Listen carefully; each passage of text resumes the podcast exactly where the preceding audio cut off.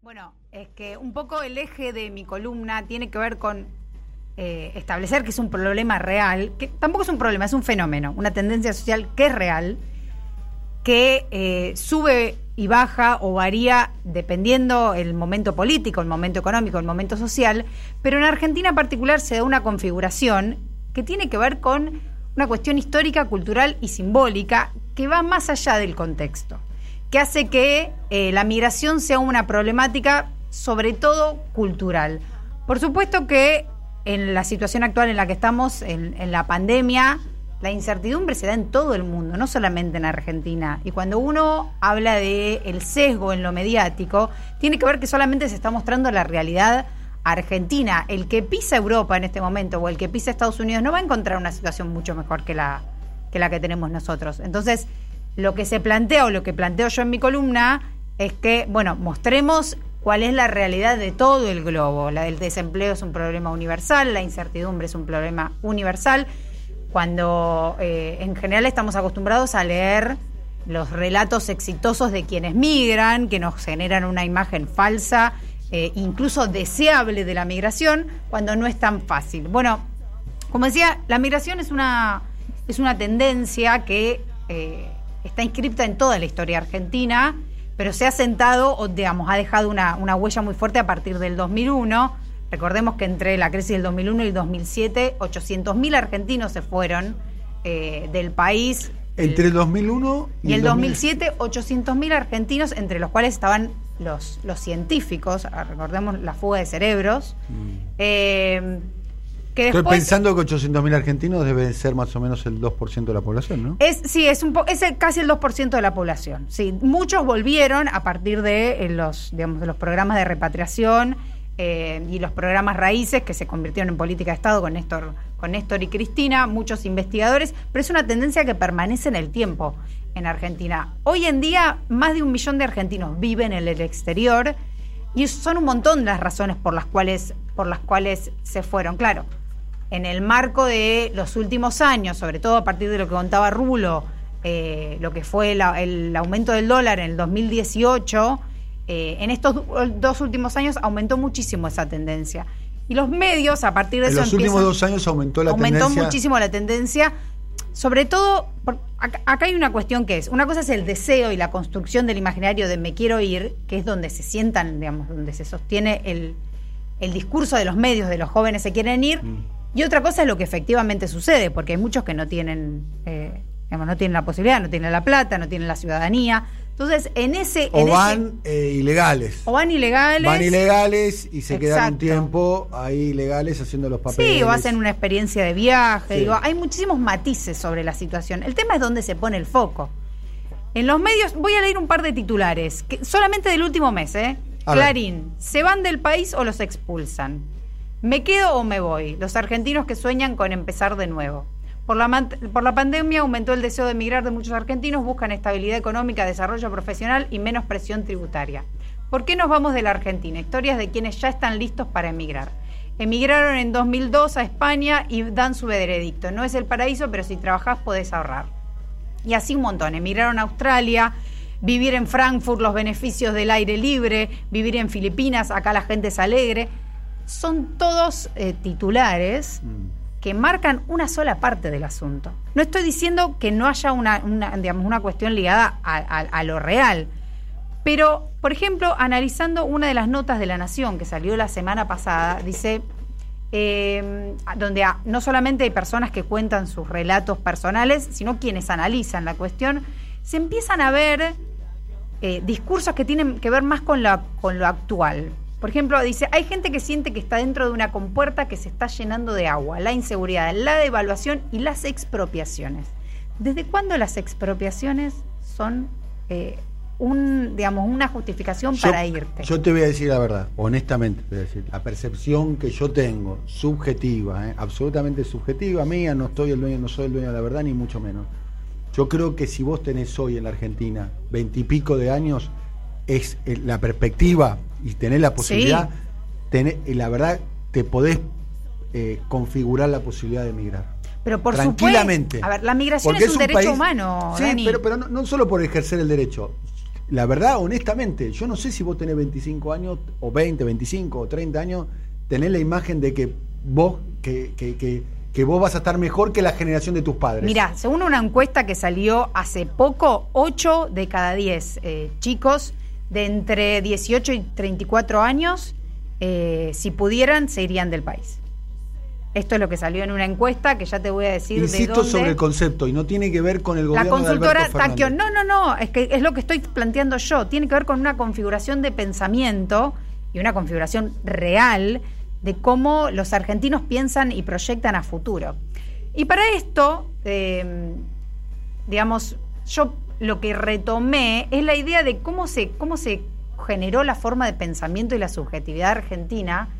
eh, primero partiendo de la base y de la premisa de que los fenómenos demográficos, como las migraciones, no están vinculados a solamente procesos políticos coyunturales, como puede ser una crisis, una guerra, eh, una catástrofe, sino y sobre todo que están anclados en procesos culturales y simbólicos de largo alcance. Y Argentina tiene un vínculo estrecho con la migración.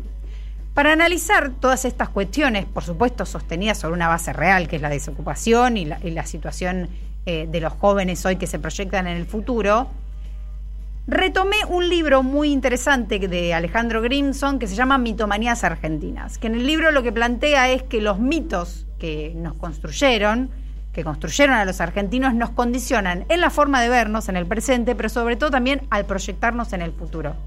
Entonces, me puse a analizar cuáles son los de estos, estos mitos que hacen que sea tan fuerte el fenómeno de la migración en Argentina. El primero es el imaginario del migrante y de la salvación, que por supuesto tiene una, una, huella muy reciente, que es la del 2001, que es los que se fueron porque habían perdido el trabajo, porque realmente acá no tenían eh, forma de, digamos, de establecer un proyecto familiar o, o, o laboral. También tiene el, la huella de, de la dictadura, un país muy ¿no? del exilio. Argentina, ¿eh? Sí, por supuesto. Demasiado, es un país muy inestable.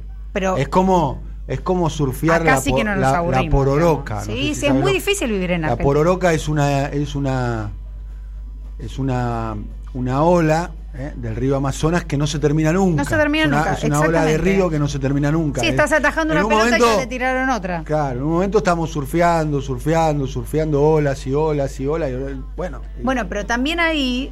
Eh, pensarlo de esta que- manera. Acceder, por ejemplo, a una vivienda en Europa es muy difícil. Imposible. Es muy difícil. Quien hoy alquila acá una casa, allá tiene que alquilar una habitación. Eso lo sabemos. En muchos casos sí. Bueno. En muchos casos sí. Entonces, po- pon- pongámoslo, digamos, blanco sobre negro. Sí, sí, sí, sí. En muchos casos sí, sí, sí. Claramente, sí, sí. Claramente. Bueno, eh, acceder a una vivienda eh, en, en Europa es muy difícil. Acceder a una vivienda en la Argentina también es muy Es difícil. muy difícil, Es muy difícil, por ejemplo. Entonces la perspectiva es la estabilidad, el trabajo, la inflación. ¿eh? El detalle, nosotros estamos acostumbrados. Bueno, no- ¿qué edad tenemos? ¿30 y pico? Sí. 36. 35. 35 años. Bueno, vos viviste casi, me- casi toda tu vida adulta laboral bajo el régimen de la inflación. Sí. ¿O No, no? no sé lo que no es. No, No, sé bueno. lo que es la, la estabilidad. Bueno, no, de la sabés moneda. lo que es ir a comprar un paquete de fideo que cueste 50 centavos de euro y que 10 años después cueste 55. No, pero tampoco sé lo que es ser migrante en otro país y, Mm. y salir a buscar trabajo y que te miren como un latinoamericano. Entonces digo, hay un montón de opciones y matices sobre el mismo fenómeno. El tema es dónde se pone foco. Por supuesto, siempre partiendo de esta realidad que mm, eh, lo que decía al principio es que eh, nosotros nos pensamos como un país eh, hecho de migrantes, básicamente, ¿no? Digo, eh, las generaciones descendientes de europeos que hicieron la América, que huyeron de guerras holo- y holocaustos, que eh, a- lo que era el fin del siglo XX en, en- en- en Argentina no existe, digo, es, ese pensar en migrar para huir o para salvarse es distinto. Hoy, como decía Dani, el- la juventud piensa en migrar como una experiencia, como una posibilidad laboral, por supuesto, también. Yo te soy honesto, yo si tuviese 20 y pico de años, eh, yo lo pensaría muy Bueno, cerremos mi columna. No, No, mentira. en serio, te lo digo, estoy, estoy dando una, una opinión, digamos, quizás no, no, no, no es, a los oyentes no le interesa mucho, pero yo honestamente, eh, yo creo que si vos tenés veintipico de años en la Argentina, las perspectivas de que vas a estar eh, mejor con el paso del tiempo, no sé si están muy claras. Yo creo lo que soy honesto, no sé si están muy yo creo que el problema es pensar el eh, la migración como un mandato y no como una posibilidad más en, la experiencia biográfica de una persona. Y eso tiene que ver con que eh, se han naturalizado que el futuro en este país es de incertidumbre, que el futuro es inestable. De hecho, mucho, digamos, una relación directa con el 2001 es que muchos de los hijos que en el 2001 tenían, eran, eran jóvenes, hoy están empezando a proyectar su futuro. Incluso esos padres configuran, digamos, una, una una sensación de frustración que se las transmiten a los hijos y quienes atravesaron el 2001 y tienen tan, digamos, esa huella tan, tan eh, que le toca todavía las fibras, han incluso educado a sus hijos pensando en irse, digo, es algo que permanece latente. Ojo, por otro lado, y esto es, me parece que hay que destacar lo que tiene que ver con lo que decía Dani, es que la desocupación juvenil en Argentina es un gran problema. Eh, hoy en día, bueno, según los, últimos datos del INDEC, del último informe, por supuesto como efecto de los últimos cuatro años de la política de Macri y la pandemia, el desempleo llegó al 13%, eh, afecta a 2,3 millones de argentinos, pero el desempleo juvenil llegó al 25%, por lo cual uno de cada cuatro jóvenes está desempleado. Esto ya se proyecta en el tiempo, se proyecta, digamos, en, lo que va a generar la pandemia. Te, te un dato, Fabi. Este, y otro de esos cuatro jóvenes directamente no está buscando empleo. claro, ni siquiera forma parte del, digamos, como los otros tres no, es que están empleados. De los dos, tres, dos están empleados y uno directamente no busca. No busca porque sabe que no lo van a es, es, como su situación estable es la desocupación, digamos, no está. Claro, la desocupación se mide en la persona que busca y no encuentra. Exactamente. Pero hay una población que ni siquiera está buscando. Claro, sobre todo ahora, sobre todo en esta última estadística, que por el tema de la pandemia, lo que sucede es que hay, gente que dice, bueno, yo no tengo posibilidad, ¿a qué voy a salir a gastarme los pocos más que tengo si si, este, si sé que no voy a encontrar claro, o, Espero, o, está, o vive, de changa, o digamos, o, se sostiene con algún plan social. o un ahorro, o bancado por los viejos, como sea, ¿viste? Eh, pero hay, hay, hay una parte importante, una que es eh, proporcional a la del desocupado que está en esta Completamente. El tema es, también es preguntarse si ese sector social, por ejemplo, tiene la posibilidad de emigrar yo creo que ni siquiera entra, entra en su forma de pensamiento. Entonces, siempre terminamos mostrando una realidad que afecta a un, un sector y no a otro y construye justamente el imaginario que más le sirve a los medios concentrados, que es el de la clase media, que es la que también tiene peso en, eh, digamos, en, las ideas y en el debate y en la conversación social. Yo no sé si van y le preguntan a, un chico de un sector popular, yo creo que él está pensando en buscar el mango diario, no sé ni siquiera si se proyecta en el futuro.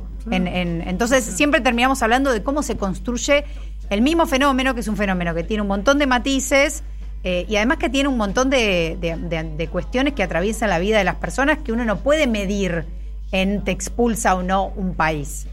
Otro mito muy importante, que me parece que este es el mito originario, es el mito de que Argentina es un país europeo o debería haber sido un país europeo, que hace que nos miremos Mm. Eh, proyectados en Europa, como, bueno, como Jaureche decía, eh, que era la, dicotomía o la soncera inicial, la soncera madre, civilización y barbarie, Grimson habla de que el mito originario de nuestro país es que Argentina en realidad es un país europeo y eso hace que nos pensemos como estar destinados a hacer eso, o sea que hay una metodología soberbia que utiliza la imagen del enclave europeo en América Latina o en la Argentina potencia eh, que es completamente contradictorio de la realidad. Entonces genera un imaginario y un deseo que cuando uno mira dice, che, pero esto no está sucediendo. Bueno, eso es un caldo de cultivo, o como dice Grimson, se fue instalando la idea de que los argentinos teníamos un destino magnífico que no habíamos podido alcanzar por alguna razón misteriosa o por culpa de tal o cual grupo. Y ahí entra la cuestión de que siempre culpamos al otro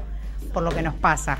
Y siempre terminan siendo los inmigrantes, por supuesto que además son un montón en Argentina, son dos millones. Digo, hay gente, como nosotros nos vamos, hay muchos, un montón, un montón de inmigrantes que creen que Argentina es un buen país para desarrollarse. Por otro lado. Uno, piensa eh, eh, el, saldo migratorio que nos da favor a nosotros. Nos da favor, un millón, un millón de personas. Tenemos dos millones de eh, inmigrantes viviendo en Argentina, sobre todo de países limítrofes. O sea, hay más gente la que viene a vivir a la Argentina que, se va. que la que, se va de la Argentina. Sí. Que es la gran discusión eh, con, con, la discusión con Uruguay. Exacto. El saldo, todo el mundo habla de Uruguay, de Uruguay, de Uruguay, que es un país que es modelo para algunos en algunas cuestiones, pero el saldo inmigrante con Uruguay es a favor nuestro. Claro. O sea, son malos uruguayos que vienen a vivir a Argentina, quizás no ahora, pero en algún momento. Mm. De hecho, en la de- a fines de la década del 60, a a principios de la década del 70, se produce un. Sí, incluso hasta los 80. Sí, se produjo un boom importante, ¿no? Sí, sí. Y, es un país hasta que tiene un crecimiento demográfico muy estable, muy bajo, tiene 3 millones y medio de habitantes. ¿no? Eh, casi Sí. que casi que Pero lo mismo pasa con otros países, de Chile, por ejemplo. Hay un montón de chilenos que vienen a vivir a Argentina o, o vienen a transitar un periodo vital de su vida, que es, por ejemplo, la juventud, porque la educación es gratuita, porque la salud es gratuita, porque saben que pueden acceder a un derecho. Entonces, lo que digo es, la migración está representada de una forma asociada directamente a la crisis y es una experiencia biográfica que tiene un montón de matices. Y más hoy en día, cuando migrar también tiene que ver con vivir otras experiencias, digo, estamos conectados, eh, se puede hacer una carrera, un voluntariado, hay un montón de oportunidades nuevas que se dan y los medios siguen machacando en esta idea de la crisis o la inestabilidad. Bien, 20% de los uruguayos vive fuera de su país. Eh, dice. Eh, después otra eh, cuestión. Rubro mudanzas internacionales. Dice Nazareno de Parque Patricios, que es un oyente emblemático, que sabe mucho de música, Nazareno. De cada nueve presupuestos para irse, hay uno para regresar. Dice de mudanzas internacionales, debe tener información. Se van argentinos y extranjeros residentes. Este, la población no crece hace 20 años. ¿eh? En Uruguay. En Uruguay. Tiene un crecimiento eh, este, de- demográfico muy bajo. Tanto es así, el otro día estuve viendo casualmente un informe muy interesante de la BBC, ¿eh? Eh, un informe en YouTube, un informe de la BBC para, en su canal de, de YouTube, que quizás lo, lo, lo podés ver, eh, Fabiana, porque te puede interesar, donde planteaba, entre otras cosas, que Uruguay en 1985 tenía la misma población, eh, más o menos similar a la que tenían eh, otros países, y que los otros países en 30 años duplicaron, y que Uruguay solamente pasó de 3 millones a 3 millones y medio. Y Bueno, hay que ver qué factores intervinieron ahí, pero Y la migración puede ser. Fue, fue un país este, que cuando fue, fun- cuando fue fundado, entre comillas, eh, este, tenía apenas 70.000 habitantes. ¿no? Claro. Aquella vieja expresión de que era un país que tenía más vacas este, que habitantes. De hecho, creo que ahora se sigue. Bueno, está bueno esto que decís, porque, Verificando eso, porque habla de que ciertas tendencias se sostienen en el tiempo. Y yo no sé si en los medios uruguayos están todo el tiempo fomentando que la gente se quiere ir, porque ya es parte de la cultura. Digo, la gente se va, vuelve, tiene experiencias en otros países. Y acá lo que, lo que sucede es que en vez de, de evaluar la, la- la experiencia migratoria desde ese lugar, eh, siempre se la utiliza para, primero, partidizar un problema que es, bueno, es político, pero no es partidizable, entonces acá se siempre se le echa la culpa o se hace responsable directamente a los gobiernos de turno. Sí, decime, Dani. No, acá eh, este, Nazareno dice eh, que daba la estadística esta de nueve presupuestos para irse y uno para regresar. Dice que labura de mudador internacional. Buen laburo eso. ¿eh? Así Buen que, laburo, te digo. Hace 18 años.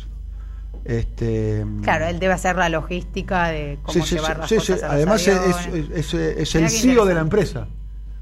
Es- o por lo menos eso dice acá. Se llama Dinamo Logista- Logística Internacional. Atendido por Qué su propio dueño y único miembro. Mira vos. O sea, es el CEO, es el, je- El CEO, el dueño, el que te jefe. carga también, ¿no? Algún- no sé si te carga. Se te carga los sillones. A- absolutamente, experto en mudanzas eh, Bueno, él puede contarnos un montón de cosas. Y después otro de los grandes mitos, que este lo, lo, lo sostiene Grimson y es, me parece muy interesante, que dice, el del qué país de mierda la Argentina solo tiene una salida, que es Ezeiza. Eh, que Grimson lo que dice es que repetimos esta frase ante muchísimas situaciones diferentes que suceden como si fuera un mantra. Cuando eh, fue el corralito, si se atrasa el subte lo decimos, si te afanan la billetera, si no hay señal de 5G, si aparece un nuevo caso de corrupción. Siempre hay un chivo expiatorio por Si el pierde cual... la selección. Si perder, siempre. Es el dice- narcisismo negativo. Es el, sí, es la o construcción sea, creer de la que el argentino es una. eh, cuando nos pasan cosas malas, somos excepcionales. Somos excepcional- excepcionales, pero al mismo tiempo, por naturaleza, eh, Argentina siempre va a ser un país que es esto. Entonces, desde la narrativa, incluso en los medios, no se construye otra, digamos, otra forma de pensar la migración. Ojo, que los gobiernos de turno se tienen que hacer cargo de esta situación, no solamente de, digamos, de la número, los números de desocupación, que los, los repasábamos hace un rato con Rulo, sino que no hay políticas de proyección a futuro. Tenemos el CONICET, bueno, para un sector, pero está todo sectorizado. No se piensa a la juventud como una, eh, digamos, como una etapa vital pensada como proyección nacional. Se la piensa como una etapa vital completamente individualizada y fragmentada según la experiencia de cada uno. Y eso sí es un problema político.